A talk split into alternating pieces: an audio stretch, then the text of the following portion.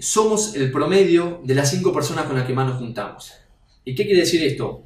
Que con las cinco personas con las que hoy más te estás juntando, vos sos un promedio de esas cinco personas. ¿Y por qué esto es así? Porque todo en el universo es energía.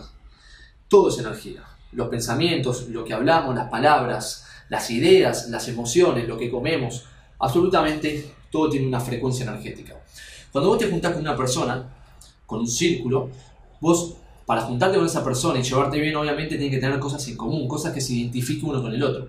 Entonces, si vos te juntás con cinco personas que son cinco ladrones, vos sí o sí tenés que tener parte de esas personas, pues si no, no vas a poder mantener un diálogo con esa persona. Vos tenés que hablar de la misma manera, te tenés que vestir igual o muy parecido, tenés que pensar de la misma manera, tenés que tener las mismas ideas. Y por eso, con las cinco personas con las que más te juntás, vos terminás siendo un promedio. Y por eso los que son taxistas se juntan con taxistas, los que son futbolistas se juntan con futbolistas, los vagos se juntan con los vagos y la gente millonaria se junta con gente millonaria. Por eso poné conciencia con las personas que te estás juntando y si vos querés ser en un futuro el promedio de esas cinco personas. Si vos querés ser un deportista, no podés juntarte con cinco personas que no les gusta el deporte. Porque cuando le quieras comentar lo que estás haciendo, tus proyectos, tus motivaciones, esa persona no, no le va a gustar hablar de eso. No te van a transmitir su pasión por eso. Entonces es muy difícil. Vos tenés que empezar a vibrar y juntarte con las personas que están en la misma sintonía en la que vos querés estar. Si vos querés ser una persona emprendedora, juntate con emprendedores. Si querés ser un político, por ejemplo, juntate con personas que le guste esa profesión, que le guste ser político o estudiar sobre ese tema.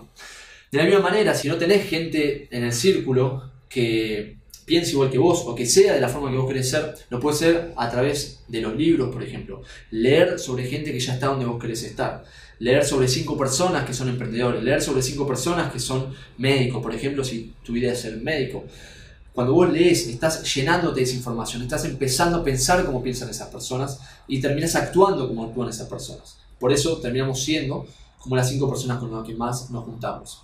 Hay un dicho que dice, dime con quién te juntas y te diré cómo serás.